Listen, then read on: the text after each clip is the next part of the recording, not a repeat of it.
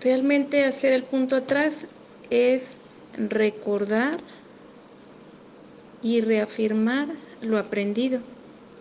En este caso, pues hablando de la naturaleza y el bordado, es que vamos hacia adelante, pero siempre miramos un poco atrás para que no se nos olvide. Generalmente en el bordado, y como yo lo recuerdo, aprendí que lo que bordábamos eran flores, hojas y bueno, pues más adelante otras figuras, pero principalmente era la naturaleza. Entonces así es como lo recuerdo. Es mi mamá fue quien me introdujo al bordado y bordábamos las flores más conocidas en la región.